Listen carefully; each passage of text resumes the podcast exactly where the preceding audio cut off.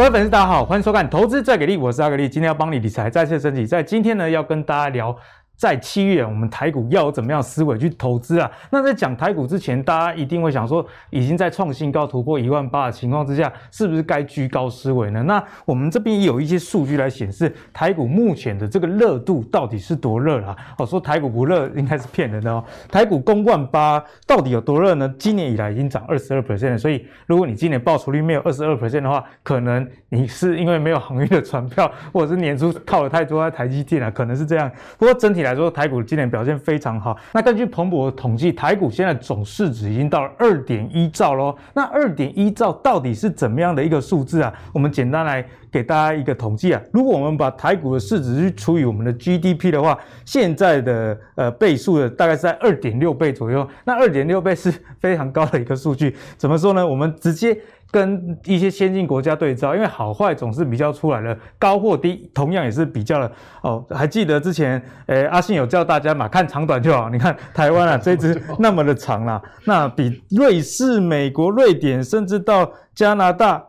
都还要强哦啊！重点是你看韩国输我们输那么多，所以台股的市值真的是非常的彪悍啊。但是虽然台股创新高，不过是不是感觉跟去年下半年有点像？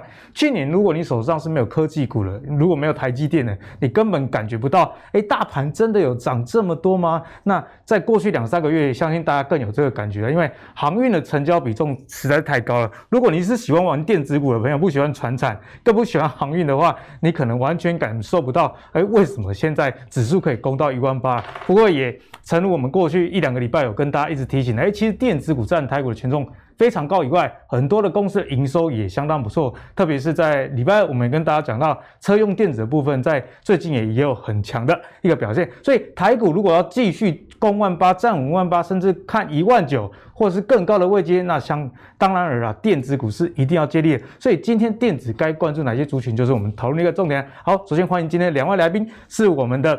呃，最有默契的组合，第一位是我们技术分析王子阿信，嗨，大家好，我是阿信。第二位是我们股市贵公子海豚，大家好，我是海豚。好，那一开始呢，要跟大家来谈一下电子股啦，是不是真的很失落？因为我们来看一下第一名哦，就台股权重第一的台积电，台积电在你台湾的权重二十五 percent 哦，你说你就知道这个。公司啊，市值是多么的可怕！可是看到台积电今年涨幅十二 percent 而已，但说实在，十二 percent 已经不错了。但是我刚刚讲好坏是比较出来，比起其他的一些大型的权值股，像联发科啊、鸿海都有二十 percent 以上的涨幅，而台积电相对是比较弱的情形。所以，如果年初套牢，不小心套到这台积电的话，可能感受不到台股最近的一个涨幅啦。那为什么说最近如果你没有航运，根本感受不到台股的一个热潮？我们看一下货柜三雄哈，长荣、阳明跟万海。哎，今天是我们录影的时候是礼拜四，真的是非常非常喜啊！幸早上这个长荣打到跌停，连续两根，后来又翻红。那万海上礼拜我记得三百五十几。今天最低两百五十几，最后收涨停板三百零四，有够喜的啦！这三档股票今年以来的涨幅呢，最少的哦，最少是谁？是长隆，也有三百九十六 percent。那涨最多是阳明，涨了六百一十七 percent 啊。那在昨天，也就是礼拜三，航运的占整个成交值的比重高达四成哦。那如果你是看电子的话，三十五 percent，其实也已经有一点回温的啦。那半导体十七 percent，两个加起来已经过五成了。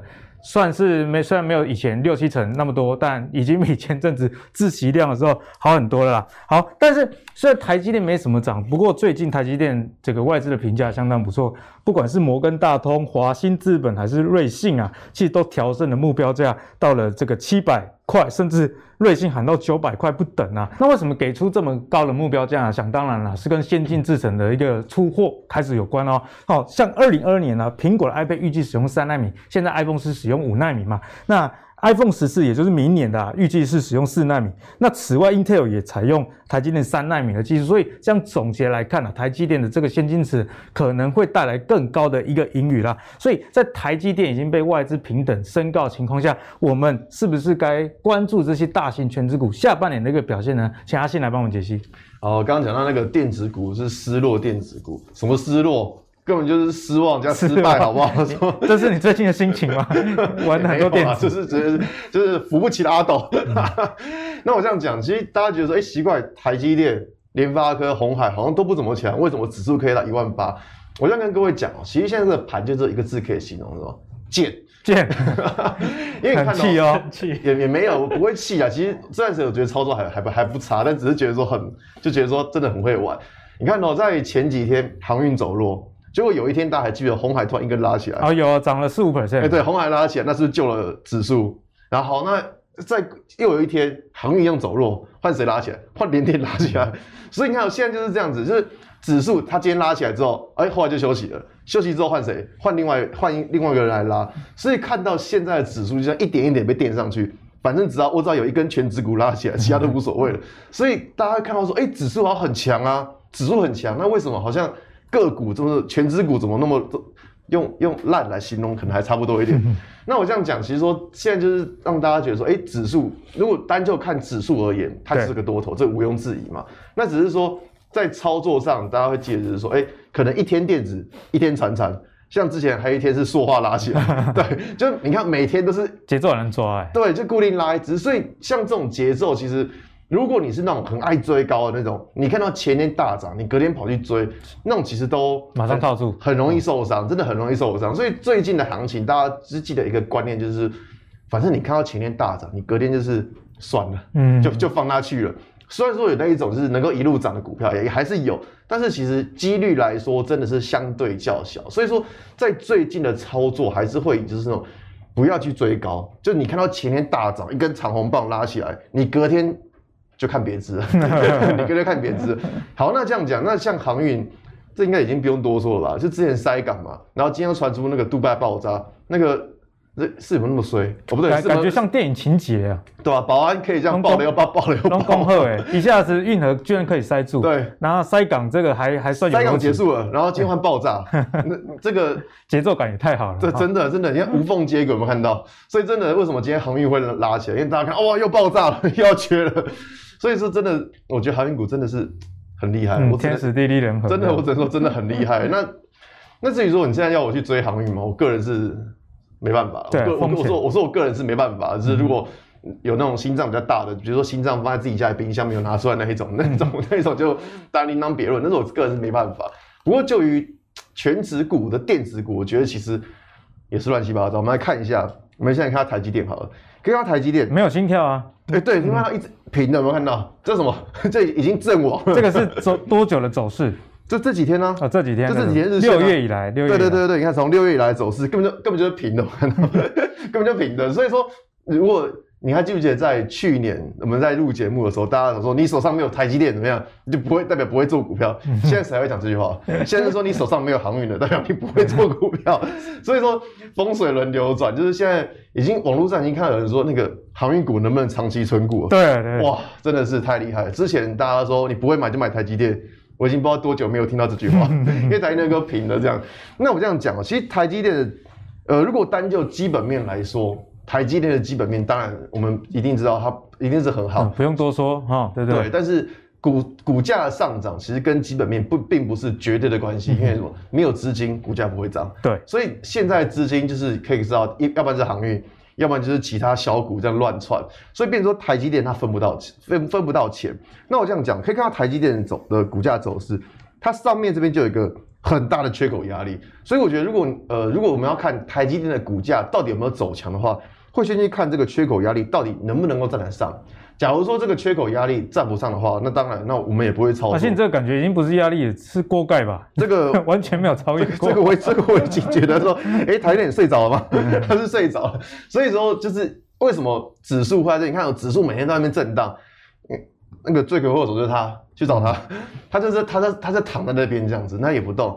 但我觉得，像我之前跟大家讲过，现在电子跟传产这两个在拉锯是为什么？因为我们知道，大家之前认为电子它怎么样，营收出不来，嗯哼，它可能接下来它现在营收可能很好，但后来可能会有 overbooking 的情况，对，所以变成说大家会怕说，哦，我现在买的电子好像营收很好，那会不会之后然后就是库存过多，反而营收开始掉，大家会怕。那大家对于航运股、船产股，哎、欸，我们现在看到营收啊，营收确实很好，嗯，所以说大家第一个看得到现在的营收，大家会觉得说，哎、欸，营收很好，但是它位阶很高，对，那电子股是位阶低。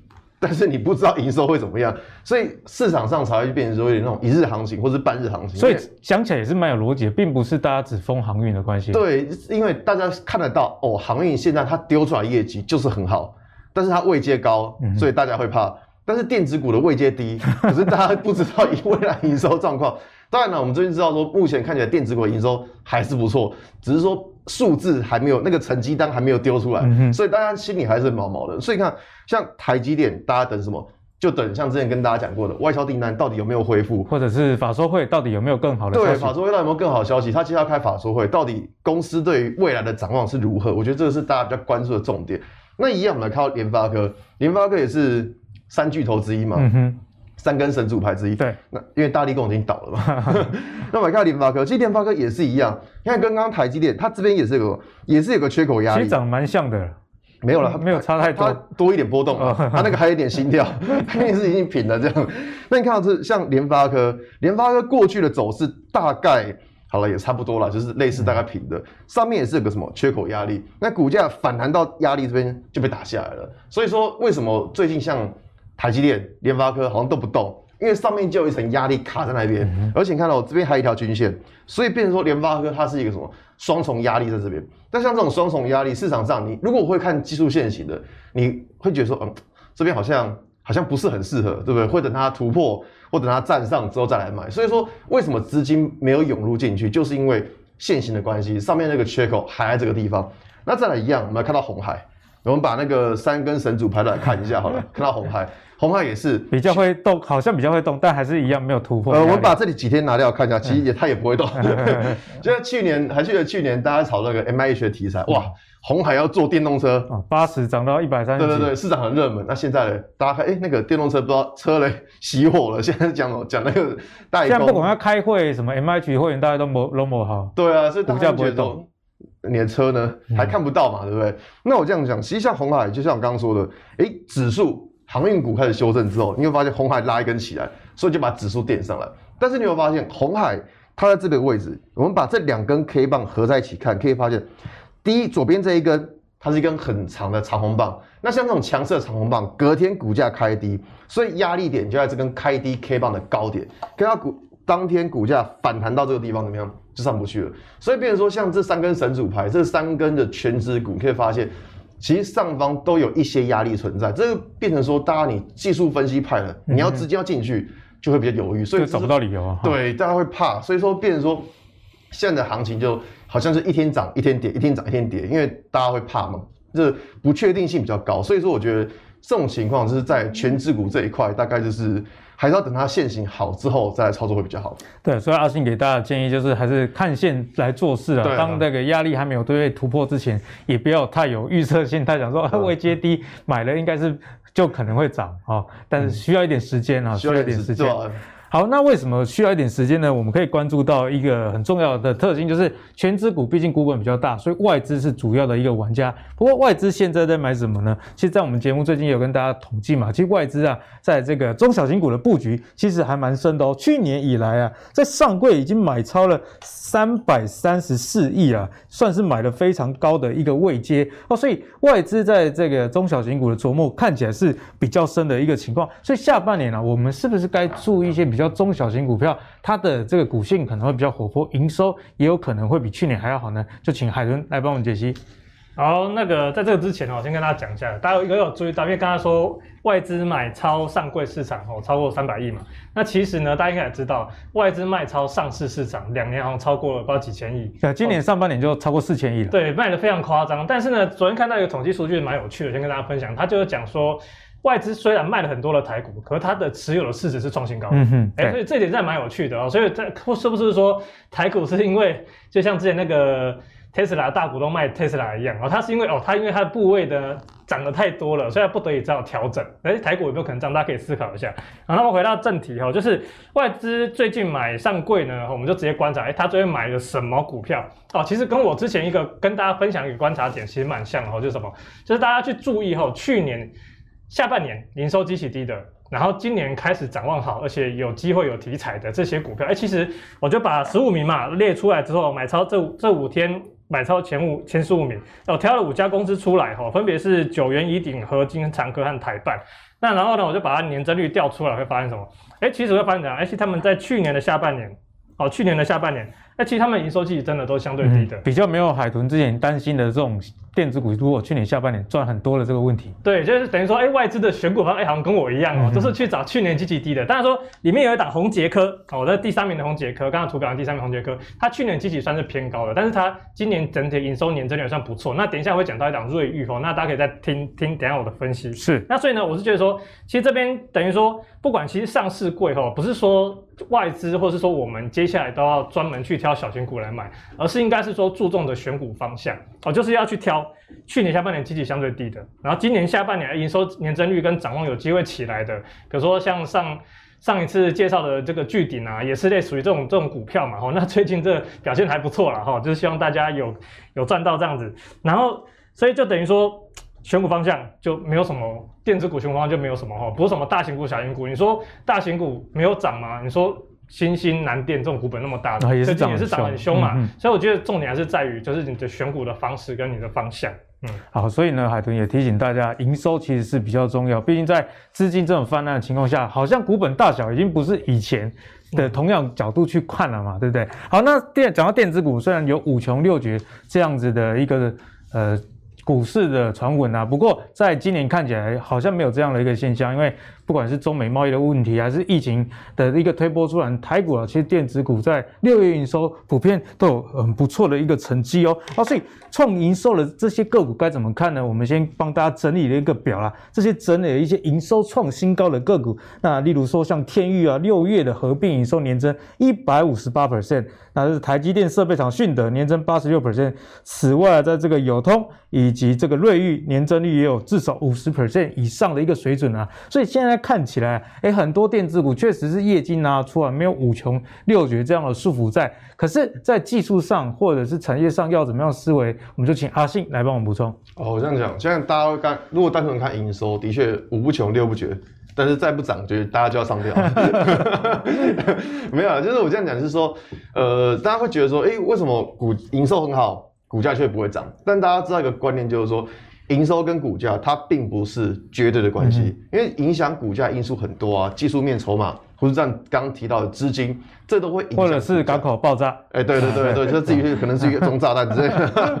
那我这样讲就是说，呃，所以说我们不要单纯只看营收数字，就觉得说哦，股价一定会涨，就我觉得这样其实是不是很好的方式？就好比说看到联电好了，你看我联电，它营收好不好？哎、创历史高，算的真的算不错，但你会发现。它一样，就像我们刚刚鸿海的状况讲的，一样是一根长红棒，就隔天开低。那开低的这根 K 棒，它就是个什么？就是个压力点。所以看到股价往上涨之后，碰到压力又被打下来了。所以这个，我觉得这个是很多电子股现在最大的问题，就是说，我们知道它营收很好，营收不错，目前听到的状况也都是说有营收会上调，嗯，但是营收上调，可是技术面不好，变成说市场上的资金它就不会想要进入。所以说你在操作股票的时候，不要单纯只跟他说啊，营收很好，我就进去，不一定哦。那好比说那个友达、群创营收好吗？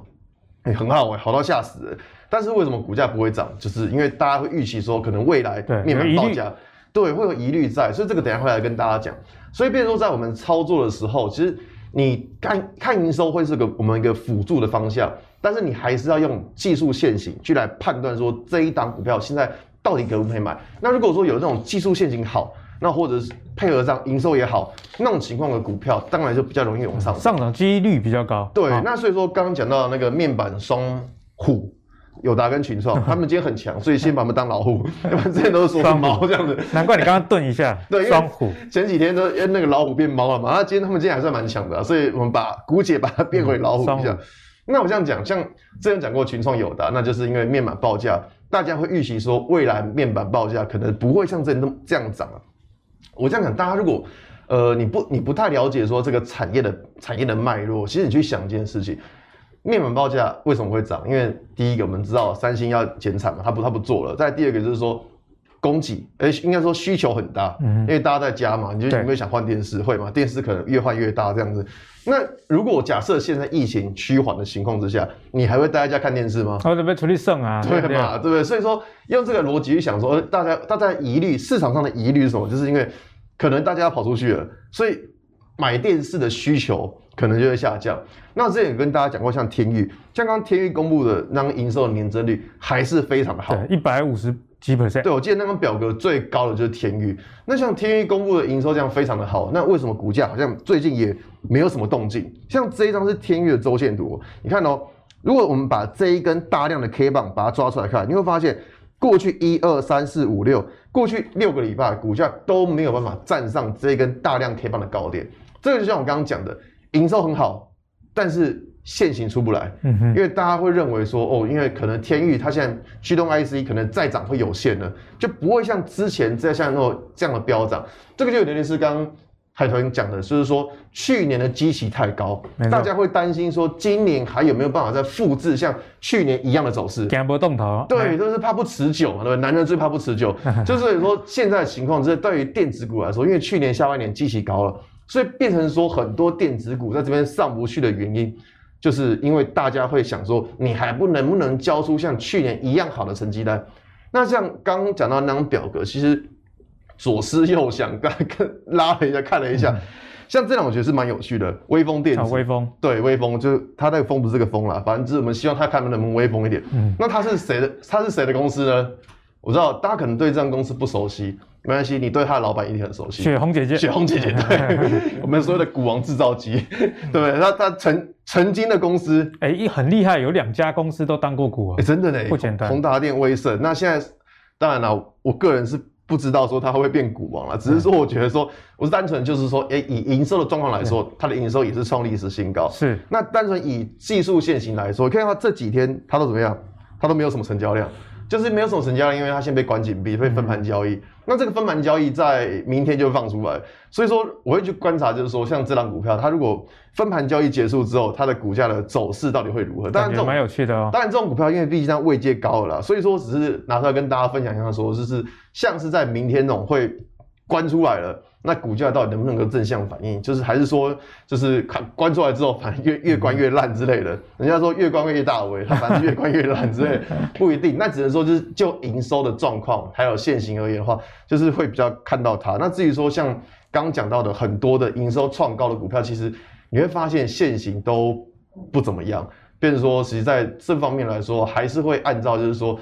以现行好的股票为主，嗯、就是营收好，你可以把它当成一个你自选股的标准。对，但是是不是买进的标准，那就是另外一回事。应该说营收好，我会去抓它有没有双位数成长。但这个双位数，我大概跟大家讲一下，这个在之前的节目有跟大家介绍过，就是我会希望抓的是说过去几个月。它可能都是个位数成长，或是衰退，或是没有成长。对，它突然有出现双位数的成长，哦，这样子可能才有亮点。对，这样才有亮点。不然你说啊，它已经连续双位数成长，成长一年了，它告别了，没没记得没记没有，大家会想说啊，你还能不能再还能不能再持续成长一年？大家的疑虑会在这边。所以针对像这种营收选股的时候，会以过去它可能都没有双位数成长，或甚至是衰退都无所谓。嗯，但是它从它可能。连续双位数成长超过两个月，对市场上就会开始关注这种股票，说它是不是会开始有转机。嗯，所以如果你真的想要用营收选股是这种基本派的话，那我会建议大家用这种方式去找过去它都没有双位数成长，这几个月开始出现双位数成长的股票，这一种会比较会。呃，变成变成说是市场比较追逐的焦点。嗯，阿信提醒的，我想也是人性的部分啊，人们都喜欢看到哎焕然一新的这种感觉，对的，也是喜新厌旧，对，属于这样的方向。像台积电营收再好，也这目前看起来 大家就比较没有感觉。我就是知道你那么好了，对啊，股票有时候是涨在这个超乎预期啦。对，好，那接下来继续请教海豚，哎，海豚这些呃营收创新高的电子股，我们该怎么样观察会比较好？好，那一样啦，这重点还是一样年增率啦，因为我觉得年增率是一个很很关键。像刚刚阿信有讲到，就是如果说一家公司的年增率突然从哎个位数，或是负转正，或者变成双位数，变成三位数，哈，百趴这种成长，那它一定势必是有一个超级成长的一个亮点，那自然资金就容就容易吸引到资金去冲抬它的股价。对，那但是呢，这边刚刚我提到讲瑞昱嘛，吼，那这边是我从这个。名的这名单里面挑出的三家后，这个南电、瑞昱还有裕泰，我就来观察这三家的这个营收年增率的趋势状况。其实很明显啦，你看那那个南电的状况，其实去年呢，哎、真的嘛，就是去年在二零二零年下这个表现，其实哎、欸、并没有那么强劲。其实今年是有拉起来的，那加上他自己本身毛利率啊、盈利率这些改善，所以 EPS 自然是可以获得跳升。那另外第二个呢，其实就是什么，就裕泰。哦，这个裕泰不用讲了，这个也是算今年的标股之一了。就去年的基期呢，其实已经没有，已经算稍微有点高，稍微超过二十趴了。可是今年呢，哦，这个是夸张的，就是六十几趴的成长，所以就说去年我要跟大家讲，就是说去年基期高没关系。那我之前都有说过，说你今年能不能更高？像刚才讲的，能不能有给大家更大的亮点？嗯、那我之前有说过，稳定成长股比较不容易出现飙涨。那我说你是稳定强劲成长股呢？名字好长，对不对？强劲成长。你看到其实看你这个瑞昱，好，刚刚有我预告过嘛，这个瑞昱的部分，基本上它其实去年的成长基期就算高了，大概就已经是三四十趴了。那今年它也是维持大概三四十趴的强劲成长。因为如果说你每年都是十趴十趴的。成长，那你可能就是每天的股价就是涨涨十趴嘛。嗯、可如果是每年是三四十趴的成长，那其实你的股价每年涨，哎，其实就有机会给予更更高的调整评价。那不简单呢。就像台积电一样嘛，之前我们不是有做过一集嘛？为什么有些外资会给台积电给到一千块的目标价？因为它就是稳定成长，而且你 EPS 已经估到二零二三、二零二四年了，所以才会给到那么高的目标价。那所以回回到这边来后，大家想说，哎，那这些股票的话，我股票介入要怎么介入？那当然说裕泰哈，我必须要说，还是要提一下，因为其实我们看到说裕泰它其实从高点，年增从高点开始落下来，对不对？那我说大家有印象的话，我应该有跟大家讲过，我说年增率如果连续。衰退哦，年增率衰退哦，不是营收衰退哦，因为有时候营收持续创新高，但是成长力道不足的话，哎，年增率跟去年相比，它会持续往下走。如果说裕泰真的接下来年增率还在往下走的话，那你就要留意，其实短短线推动股价动能就会转弱。那但是像哎瑞昱其实它还在往上走，那其实就比较没问题。那我们就要看一下线图哦，因为最近 ABF 载板实在是很热嘛，哦，那虽然说这个南电还是截到昨天的线图而已，那但是其实今天也有在续继续做一个表现。那其实。这边啊，其实这个线其实好像也不用怎样解哦，因为大家都知道我常讲嘛，这个季线位在哪？哎，在下面嘛，所以接下来这样要往上推。月线呢，哎，也在下面，所以短线它就持续走多没问题。那你就想说啊，海豚啊，你跟我讲这个好像不太能追的股票。哦，好像没什么，啊、对，没什么意思嘛，所以大家会发现哦，看到这张图下面有一个尖点哦，这个就是海豚埋的伏笔了哈、哦。那尖点其实大概在三月、四月的时候，那时候我也介绍过一次，然后那一波也有涨了一段。那为什么要讲尖点呢？哦，它跟南电有什么关系？那尖点呢是国内哈、哦，算是哎全球好像前几大，那国内算是最大的这个镭射钻孔的设备机跟这个带专业者，那带专的营收大概占了四成。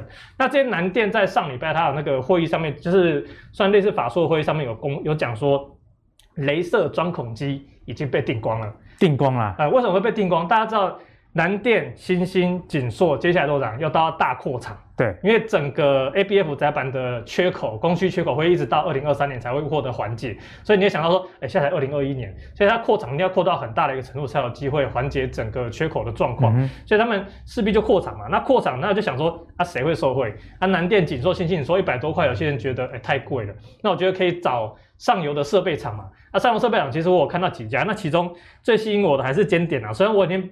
已经等他很久还没发动，所以还是说分享一下。搞，因为接下来七八九月并进入 PCB 的旺季，那是不是说，哎，它的营收是有机会去跟着冲高？那其实它六月营收也是创新高的，哦，年增率也来到三十趴。然后刚刚有看到嘛，哎，其实它去年的基期哦是算蛮低的哦，哦，去年基期算蛮低的，所以今年呢营收也上来了。所以我觉得他今年其实是蛮有机会吃到这个跟着 ABF 载板去做一个吃香喝辣。那另外呢，这技术面的部分哈，它短线有点像刚刚的台积电一样哈，就是被前面的一个压力。哦，有点压着打，那所以短线就是这样，而且在下面也有支撑啊，所以就看能不能够有效的去做一根带量的突破，哎、那搞不好行情就来了。那当然是短线它是缺一个，我觉得是缺一个比较大的催化剂。那我觉得大家可以好好观察一下尖点后续发展的状况。从、嗯、那个线图看起来，尖点底部似乎也有越垫越高这样的情形啊，值得、嗯、大家去做追踪。不过压力到底能不能突破，我想就是刚海豚跟大家分享，要有催化剂，不管是公布股利啦，嗯、或者是说你的营收很好，以及什么港口又有船烧掉啊，这种啊都是属于催化剂的部分。当然有点半开玩笑，不过阿格力也是想要跟大家分享，哎，为什么很多人说，哎，我这个公司买了，营收很好，EPS 很好，股利很好，阿德西没可以，就是吹一个催催化剂了哈。所以大家，如果你想要在投资上这个效率加高的话，就要去抓催化剂。那讲到催化剂呢，有一种催化剂是大家比较有迹可循的，也就是比较主题型这样的一个风向。像最近台股里面很热的一个主题就是车用电子啦。那昨天的节目。呃，古怪教授也有跟大家分享很多车用电子的一个整理，目前看起来也是相当不错的一个阶段。那为什么说车用电子不错呢？除了解封，那我们知道解封之后大家出去玩嘛，因此我们可以看到这个美国二手车哦涨价三十 percent，那韩国的这个汽车出口也增加了四成这么高，所以呢，真的是不管是油车以及电动车都卖得非常好。那油车大家是比较熟的，我们来讲电动车最近卖的怎么样哦？那特斯拉已经公布了上半年卖了三十八万台，也是不错的一个成绩。如果以最近一季来看，因为最近已经克服了这个晶片短缺的问题，开始舒缓了，上季交了二十万辆车了，季增八点九 percent。季增哦，所以是比第一季还好，年增率就很可怕，年增率一百二十一 percent 啊，其实是优于市场预期的状况。本来市场预期是卖不到二十万辆，不过最后卖了二十万辆以上啊，所以单季销量也是很好的一个数字。所以在这样电动车卖这么好的情况下，车用电子是不是就值得我们去关注呢？我们先请海豚来帮我们解析哪一些的车用电子或电动车概念股是值得追踪的。好，那我必须要说，车用电子其实我追踪很久，大概已经超过一年了吧，因为我在看这一块。但是最近我在车用电子这边的选股的部分，其实我遇到一点瓶颈，不是说不看好他们，因为我看了各家报告对各个公司的评评析啊，他们都说下半年需求很好啊，Tesla 怎样都怎样啊，往后勾往后这样子去看。可是问题是，股价呢，在前一波很多股票是从季线上面翻翻上来的，可是问题是最近涨到一个状况，好像就不太动。哦，车用零组件跟部分的车用电子，那这部分就变成说，有点好像已经把接下来的好的这个展望，似乎是有一些提前反应了。那我就觉得说，可能接下来要看一下有没有更好的利多去做。不让它可以市场把目它的目标平衡再去做个提升，那这是我目前是观察到的状况，所以我最近变成说车用布局的部分，其实也开始稍微有点减少，因为比较没有看到新的亮点。对，那当然说不是说这个产业不好，因为我还是在等待后，说是不是说有更好的亮点后会重新吸引市场目光，那我就会再去把它们买回来。那当然说像目前最近可能比较夯的应该还是二极体了哦，因为强茂台办鹏程嘛，那 IGBT 啊这个二极体相关的这个利多题材一直在跑出来哦，然后这个这三。也是都还蛮标的啦，那当然是不会建议大家去做追加哦。那咱们还是要讲哦，就是建和兴呐，哦，建和兴 有跟阿信会心一下，因为它的上面板子也写建和新。你们两个不要骗通告费，没有，因为说真的，因为现在车用，特别是在电动车相关的，就像我刚才讲的，就是。很多人已经反映了接下来展望，是不是能够再调高，还要再观察后续。刚刚刚刚阿格力也是开玩笑，因为电动车指标股，坦白说在台股就是这几档，对不对？也是啦。那建和新呢？它主要是在这个充电桩的部分，不止台湾、大陆，然后重点是在美国那边，它有吃到订单。因为美国基建的电动车的部件嘛，吼，那个数量是蛮大的。那建和兴是跟相关的充电商的厂商是有合作的，而且建和兴的这个基本面，阿格力有一点印象，嗯、符合海豚讲的，哎，比去年好很多，比去年好，基期低，去年基期低，然后今年比去年好很多。然后呢，另外就是说，它六月营收公布没有创新高，嗯，没有创新高，没有进入就来讲啊，这个数字就拉长，但其实没，其实也不是坏事哦，因为它基本上比市场预估的好了大概五六趴，所以是高于市场预期，所以这个就是其实算是正面的一个正面表述的状况。那短线呢，当然是说。目前呢，哈，以我的角度来讲，我还在等待哦可以介入的时机啊，因为它虽然说月线是在下面哦，季线也在下面，都是在在这个水位嘛，所以短线现在短线来看基本上都是支撑，都不会有什么问题。那加上之前修正之后。哎，线上哎，其实这边又弹起来。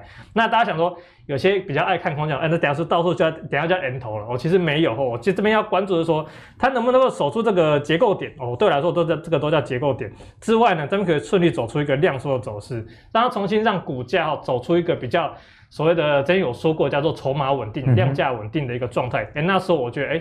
才会有对我来说才会是一个下个发动的机会。那当然，我就说，哎，建和新就推荐给大家，好好去做一个追踪。对，好，那接下来呢，我们要讲一些车用概念股的一个整理哦。因为很多朋友对车用概念股可能不是太熟，阿格力这边就整理了一个手板了，不管是啊油车还是电动车，其实都是可以在这张表找到一些端倪啊。那七月以来这些个股真的是有所表现哦，你不要觉得说盘面好像是在涨这个货柜而已。像之前呢，这个海豚就跟大家讲，我记得是上礼拜嘛，哈，就讲过。巨鼎，那巨鼎七月以来，也就是上礼拜就是七月初嘛，到现在七月以来已经涨二十五 percent 啊，涨得非常的强。那台办也是最近涨很多，涨二十五 percent。此外，像利凯哦，这个做这个车用电子的涨幅也有三十六 percent。那这么多的一个汽车相关的概念股，以及他们的营业项目，其实差异很大。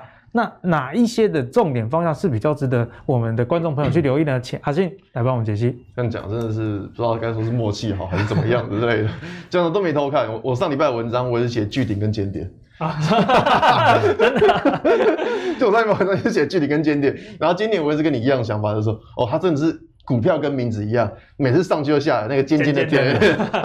对，然后所以呢，刚刚讲到车用这一块，其实我也是看到竞合新，就是因为刚刚讲了，那我看到竞合新，主要是因为公司在这边的法说会，它有讲到一个关键，就是说它下半年会比上半年有出现双位数的成长。嗯、那所以这个就有符合我们像我们刚刚提到，就是说它有没有一个双位数的成长？那公司在法说会既然已经有这样讲的话，那当然我们就是姑且相信，因为目前可以看看可以看到，就是说。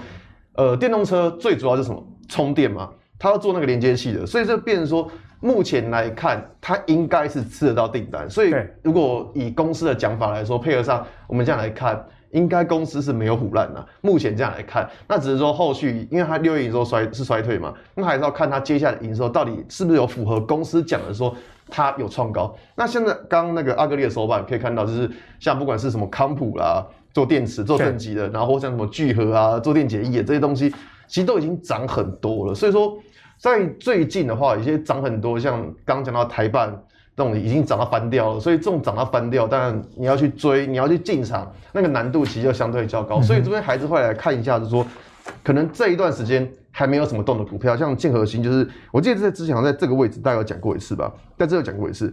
那可以看到它这几个礼拜，哎，就是一样不会动。但是我觉得不会动。倒也无所谓，重点是看它股价有没有防守住。好比说，我们看到这一天，这一根最大量的 K 棒，它这一天的均价是八十一点二三，就代表说，在这一根 K 棒买进的大概的成本是在八十一块附近。所以说呢，当股价回档的时候，你就要去看一下说，当股价回档，这一档股票到底还能不能够继续持有，就要去看它的成本有没有守住。那你看嘛，如果成本守住，就代表说这么大量的投资人，多数都还是怎么样？都是赚钱的，对，所以说它守住这个成本，就表示说，哎、欸，这档股票它趋势还没有改变，这里就很重要了。我会我会去观察，就是说，当股价回档，一档股票回档，你能不能够续报，就是去看一下这个大量 K 棒的均价位置，它到底守不守得住？那很明显的，我们看到，哎、欸，它。跌下来之后有守住，嗯哼，所以有守住的情况之下，就会认为说，哦，它底下的支撑还在。对，那像最近它就是量缩嘛，所以说我也不知道怎么会不会就是我们两个讲完之后，这个节目今晚就播嘛，对不对？对，然后明天就喷上一下，我也不知道，只是说以量价关系而言，换看哦，它这几天上涨都是有量，下跌量缩，那今天上涨是量缩没关系，那只要有补量，后续有把量补出来，其实我觉得这档股票它整体的量价关系。还有在现行这一块，其实我觉得都还是 OK 的。就两位英雄所见略同啊，都提出竞合新这家公司。那竞合新确实也是 Tesla。真正的有供货的一个公司，而不是只有 M H 单纯造车的一个概念啊，也提供大家做一个思考。我记得建和新第一季的 E P S 就已经相当好了哦，值得大家去做后续财报的一个关注。好，那讲完车用电子之后，也要跟大家聊一下疫情期间大家都在干嘛呢？那想当然呢，可能有有在打电动了，像我最近也买了一台 Xbox，因为 P S 五买不到，就只好买 Xbox。那我发现 Xbox 还不错，因为它现在推订阅制。那如果订阅制的话，一个月大概。如果有方法啦，哈，网络上有教学，大家可以自己查，那一百多块游戏就可以玩到饱，所以也是因祸得福，没有去买二手价三万块的 PS 五。那除了这个 Xbox 跟 PS 五以外呢，大家呃很。期待的一台游戏主机就是 Switch 新款的哦。那新款的 Switch 相关的概念股，现在阿格力也帮大家整理出来了。例如说啊、像旺宏，旺宏长期以来就是任天堂很典型的一个概念股，提供记忆体的一个部分啊。那瑞昱刚刚我们提到提供这个音效 IC。然后红海提供主机代工等等，所以我们可以看到这台新机啊，目前大家预估不管是荧幕跟记忆体都有所升级，所以在游戏相关的概念股，我们可不可以找到一些投资的机会？我们先请海豚来帮我们挖掘。好，那我就要先炫耀一下，因为我的 PS 五到货了。那个跟大家讲一下，我四月的时候跟我堂弟订，然后他是在全国电子，然后那时候订的时候没有货，一直跟我说到现在都没看到货。就有一天突然他打电话跟我讲说，哎、欸，哥有货了。我说为什么？因为他四月丢出去的订单，然后到了上礼拜，突然说公司就送货来的时候，就突然丢了一台 PS 五下，说怎么会有货？他说因为你四月下的订单，所以就先丢一台给你。赚到就赚到，他晚上就直接送到我家，我就直接开箱。好，那我就来讲一下哦，这个任天堂发表新机的相关的概。念股哦，那这部分我还是要讲一个丑话，先讲到前头，因为我常常讲说营收占比非常重要，包含像 Tesla 也一样，你有 Tesla 概念哦，你有什么 NH 概念，但是问题是这个东西的营收占比占你公司的总营收占比高不高？哦，那你会想到说上面看到红海红准，那你觉得 Switch 在那边营收比重会高吗？一定不可能高嘛，嗯、对不对？那包含哈，即便是瑞昱这表上面的瑞昱跟利基还有旺宏，基本上也都不高，所以我们还是从营收年增率的部分跟大家去强调一下里面的一些机会跟风险哦。那瑞昱刚才讲过，我就不讲了哈。那利基哦，就看到什么，很明显的从高档。哦，年年增率陨落，所以你会发现它这边股价其实都是一直在季线下去做整理，所以大家不要看到说，哎，年增率还有三十几趴、四十趴，哎，还算蛮强劲的成长啊。可是你要注意它的营收年增的趋势哦，它基本上是在持续在递减的，动能在递减，那股支撑股价的动能就会减弱。那反而是旺宏，那其实上礼拜也跟大家介绍过华邦电嘛，他们也说其实去年哎，其实都在这个比较低的位置，那今年呢，哎，开始拉上来，那其实也配合到这 North Flash 在今年下半年。像华邦电之前就有讲过嘛，说那个 North Flash 的报价有机会一路看涨到年底。哦，那所以我觉得说，在这一块呢，我反而觉得，哎，万宏是可以比较值得去做留意的。那我是说，那我们回来看一下线图哦。当然说，以目前来说，万宏的线图的表现其实它并没有到很强劲，但是至少，哎，好像也跟台积电一样嘛，就是一条压力线压着哦，就是至少至少不是平的啦，它还有波动啊。怎么 电子股都长这样？差不多了啦。对，其实我是觉得说，其实我要讲真的哦，其实上礼拜我有说过，说电子股今年还是有机会，但是像。台积电啊、联电啊这一类的全职股，吼，波动可能不会，就是涨幅可能不会太大，但是不是说不会涨。那当然说以目前来讲，我是觉得真的啦，吼，航运如果真的要休息，因为它不可能无限自己上涨，总有一天会休息。那电子还是会有接手机会，只是说。何年何月啦，这是比较大家担心的事情，然后也很怕说，万一在电子接手之前，这个景气就出了问题，也不太好，然后所以我觉得说还是择强去做强势股去做做买进会比较安，会比较好一点。那当然说以最近整体状况，其实它也这样，哎、欸，量也是缩得很漂亮。那基本上简单呐，就是在等什么？一个呢，就是先看一下季线哦，因为它目前其实还在扣在前面，我就觉得相关的哈，包括刚刚讲到的权值股，很多股票都是要等。可能要等，如果说以均线的角度客观来说，就是要等这个季线要扣下来的时候，那时候季线才会怎样，哎、正式的转阳。那时候可能是有个推动力，可这个时间又在一个月后，这样等好像有点久，所以我觉得这一类股票，我觉得可以从这个方向先去做观察，观察后面买进的机会。好，那今天呢，我们讲的真的是非常多的电子股了，不管是从这个晶圆代工台积电讲车用电子，以及到这个游戏的概念股，相信大家心里都有一个想要。去追踪的一个方向了吧？那最后呢，还是要服务一下各位，也就是手上，如果你是比较喜欢船长的朋友，所以今天我们不会跟大家讲航运，好吧？因为昨天航运呢，已经跟大家讲过三论了一集了，不管是散装还是货柜，大家可以去看昨天那一集，也就是妖股大师闵章以及我们古怪教授陈彦两个人都有非常精彩的解析啊。昨天陈呃闵章有跟大家说，如果船票还没补了，可以再补，他真的是非常的猛哦。今天看到这个货柜以及货运承揽也都有上涨这样情形。也提供给大家做一个思考啦。那现在我们要聊的是哪一个主题呢？是船厂里面塑化类的这个族群。为什么跟大家讲塑化？我最近啊去加油，发现哎，油价九五一公升已经快三十了。哦，去年的这个时候才一字头，真的是很怀念了。所以油价也一直的在往上涨。最近有传出这个沙乌地阿拉伯要提高八月销往亚洲这个油。的这个价格啦，哦，所以相关的石化概念股该怎么看？我们等一下会跟大家有一个详细的讨论。毕竟最近的塑化类股上冲下洗，其实还蛮大的，所以还可不可以再投资？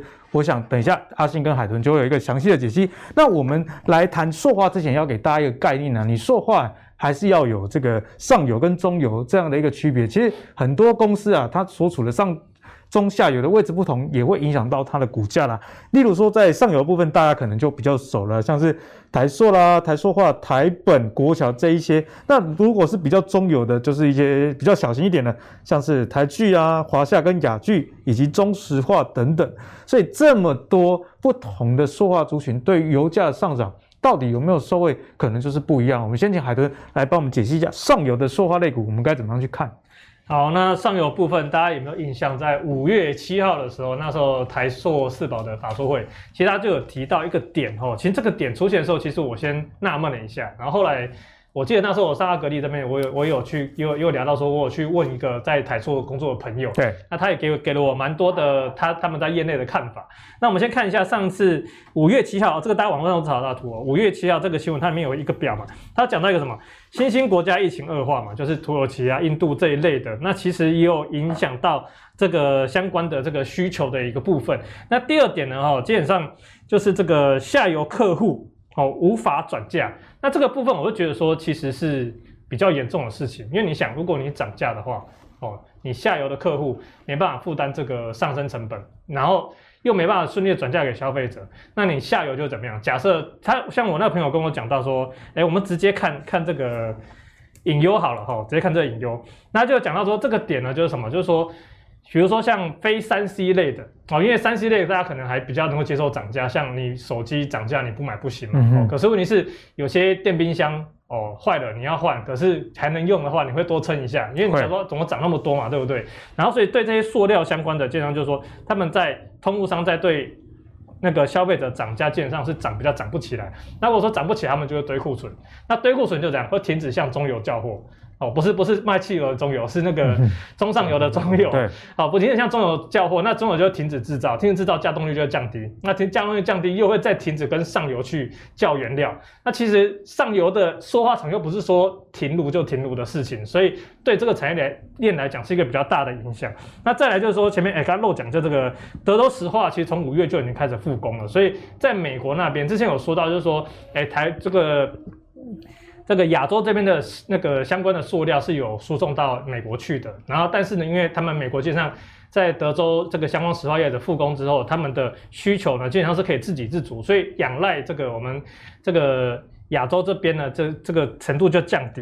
哦，那再就是大陆那边，其实大陆那边调控其实一直有在做资金的调控。那最近其实之前一直都有啊，就所谓的大陆客户一直有延迟付款的问题。那我说在。大陆那边做一些资金调控，那导致他们的一些融资贷款出现问题的话，他们会更付不出钱。那基本上对台湾来说，怎样？这些台湾的其实塑化业其实已经开始在警惕这件事情了。那另外就是什么？下半年整个隐忧多哦，就刚刚讲的话，已经准备迎接这个大陆那边问题的冲击。那再来就是最近更新的这个法说的资料，就是说台塑四宝基本上已经估吼，这个第三季会持平或小幅衰退。那公司自己都这么保守，公司都自己这么保守了哈，所以等于说之前有讲过，其实算是慢慢开始验证。好，那另外在大家。大家留意哈，就是最近其实蛮多新闻都有在报道啊，就是台塑啊、四宝相关的塑化业，Q one、Q two 营收都创历史新高，什么之类的，就是表现的很好之类，但是他们都没有去提到第三季、第四季的状况，嗯、所以我觉得大家在操作塑化股的时候，我觉得。其实我自己是非常非常保守了，不代表说他们接下来不会因为资金轮动啊，或者是一些油价上涨的利多哦去做一些上涨。但是我就觉得整体来说我是比较保守的。哦，那刚刚说油价漏讲一个嘛，就第一个运价成本哦，基本上目前已经比油价的成本利差是影响更大的，嗯、所以我觉得这问大家特别去做注意。对啊，现在这个不管是二十尺货柜、四十五尺货柜都在历史的一个高档啊，嗯、对于这些船产业者来说也是会影响的一个因素啊。所以航海王为什么很多？行酸，我想也是因为 这个原因呐、好，那接下来最后来请教一下阿信啊，就在塑化类股中游的部分，我们该如何去解析？我这样讲啊，刚刚有提到油价就应该涨很多嘛，但我觉得油价其实最大的一个变数是在于页岩油。你想嘛，油价一直涨，那对于页岩油的业者来说是好事还是坏事？但是好事啊，对啊，他们这这样可以赚钱的，重启开采，对，重启开采。所以说，你觉得那些中东那些产油大佬们，你觉得他们会让油价持续的往上涨吗？不会，他们一定压在什么？压在页岩油的成本之上嘛，对不对？那、嗯、你把它压住，所以不要让他们就是说让那些页岩油业者太好过。所以我觉得说，如果说你要说油价能够持续上涨，我觉得。机会不大了，因为机会不大，因为毕竟还要考虑页岩油那一块的风险，有政治上的可能。而且最近其实已传出来说，有人要就是要开始要开始恢复生产之类，恢复开采之类。所以说，我觉得最近的油跟塑化会风向这么乱的原因，就是因为卡在欧佩克他们那边，就是一直有点谈不拢的感觉。那一样，我们来看一下股价走势。好，首先来看到台化。像台化这个应该也不用多说，就是跟台积电差不多的嘛，就是上面也是一样的嘛，嗯、就是也被也被压住，也是这样平的，每天这样平的。所以说，如果像这一种，就是你看到股价在均线下方，均线就变成是股价的压力，所以变成说像这一种情况的股票，它上面就一条很明显的压力在。所以这种股票其实，呃，如就我的操作而言的话，我个人是不会去选这种股票。那我们来看到像其他的，哎呦，像什么台剧、华夏、中石化、东联。不知道吧，我们试打没关系，反正东联它做抗冻剂嘛，不一样没关系。但你看到股价走势是一样就好了。哎、欸，你如果没有列名字，我还以为是同一个 K 线。对，你会发现都一样，biang biang biang biang，都是同一天，然后创个超级大黑 K 吧。所以说，像这一种，呃，有某一天创了一个超级大量，这一种的股票，其实短时间内会觉得说他们可能需要整理一下。因为你去想一件事嘛，刚刚有讲过说，你不要在长红棒的隔天跑去追，像。